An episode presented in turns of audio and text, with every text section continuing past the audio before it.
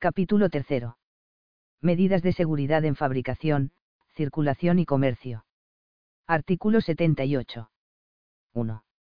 Los establecimientos dedicados a la fabricación, montaje, almacenamiento, distribución, venta o reparación de cualquier clase de armas de fuego o de sus piezas fundamentales, reguladas en este reglamento, deberán adoptar las adecuadas medidas de seguridad y concretamente. A. Tener todos los huecos de puertas, ventanas y cualquier otro acceso posible, protegidos con rejas, persianas metálicas o sistemas blindados. B. Tener instalados dispositivos de alarma adecuados, responsabilizándose de su correcto funcionamiento y realizando a tal objeto las revisiones o comprobaciones que sean necesarias. Tales medidas de seguridad y dispositivos de alarma, deberán ser aprobados por la Dirección General de la Guardia Civil, previo informe de la intervención de armas. 2. Para las armas de guerra, las medidas de seguridad se adaptarán a las condiciones que el Ministerio de Defensa fije al respecto, comunicándolo en cada caso a la Dirección General de la Guardia Civil. 3. Las medidas de seguridad serán también obligatorias para las federaciones deportivas españolas o sociedades deportivas de tiro de cualquier clase, en cuyos locales se guarden armas o municiones. Artículo 79 las fábricas de armas de fuego de las categorías primera y segunda deberán tener un cerramiento que habrá de ser adecuado para impedir el paso de personas, animales o cosas, y tener una altura mínima de 2 metros, de los cuales solo podrán ser de alambrada los 50 centímetros superiores. Tal cerramiento solo dispondrá de una puerta de acceso al recinto, salvo autorización expresa de la Guardia Civil, por causas justificadas.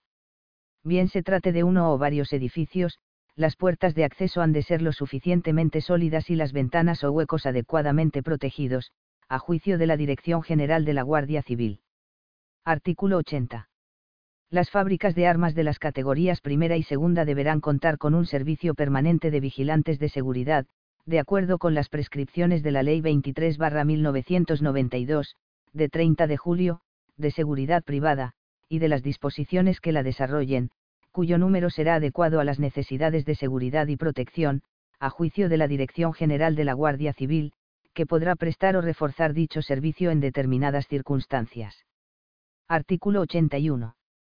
El Ministerio del Interior podrá acordar, previa audiencia del interesado, la implantación del servicio de vigilantes de seguridad en aquellos otros establecimientos en que, por sus especiales características, se considere necesario. Artículo 82. 1. En los transportes de armas de fuego, la intervención de armas que expida la preceptiva guía de circulación fijará, teniendo en cuenta las instrucciones generales dictadas por la Dirección General de la Guardia Civil, las medidas y condiciones de seguridad que deberá cumplir cada expedición. 2.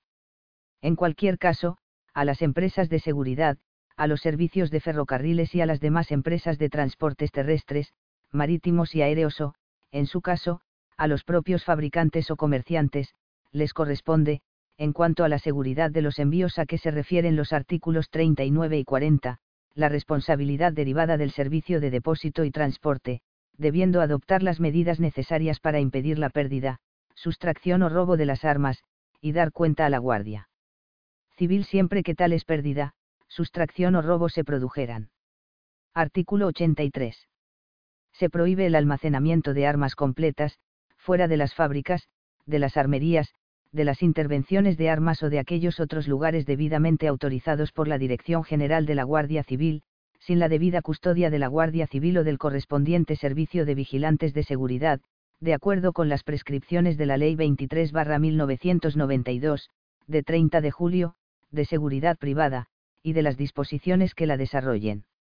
Artículo 84 se exceptúa de la anterior prohibición el almacenamiento en tránsito, dentro de locales cerrados de las empresas de seguridad o de las empresas de transporte, de armas cortas o largas rayadas y escopetas o armas asimiladas, debidamente embaladas, por cada centro, dependencia o sucursal, de cuyo almacenamiento deberá tener previo conocimiento la intervención de armas. En todo caso, para tal almacenamiento los servicios y empresas mencionados deberán adoptar las medidas de seguridad necesarias, aprobadas por la Dirección General de la Guardia Civil, para evitar la pérdida, sustracción o robo de las armas. Artículo 85. Las armas destinadas a la exportación, así como a la transferencia a los países comunitarios, y las procedentes de la importación, podrán depositarse en tránsito, por el tiempo mínimo imprescindible, en los lugares correspondientes a ello destinados, con protección de la Guardia Civil o del Servicio de Vigilantes de Seguridad. Artículo 86. 1. Los establecimientos legalmente autorizados para la venta o reparación de armas de fuego, además de la obligación general de instalar en las puertas y huecos de escaparates, así como en cualquier otro acceso posible a los mismos, rejas fijas, persianas metálicas o cristales blindados, deberán mantener las escopetas y armas asimiladas, con las medidas de seguridad que se determinen por el gobernador civil a propuesta de la intervención de armas. 2. Los establecimientos a que se refiere el apartado 1 del artículo 48 deberán tener en cajas fuertes las armas cortas y las largas rayadas que tengan en existencias, desprovistas de piezas o elementos esenciales para su funcionamiento, salvo que dichas cajas fuertes reúnan suficientes condiciones de seguridad, a juicio del gobernador civil. 3. Los establecimientos a que se refieren los dos apartados precedentes deberán guardar también en cajas fuertes la cartuchería metálica. Artículo 87. 1.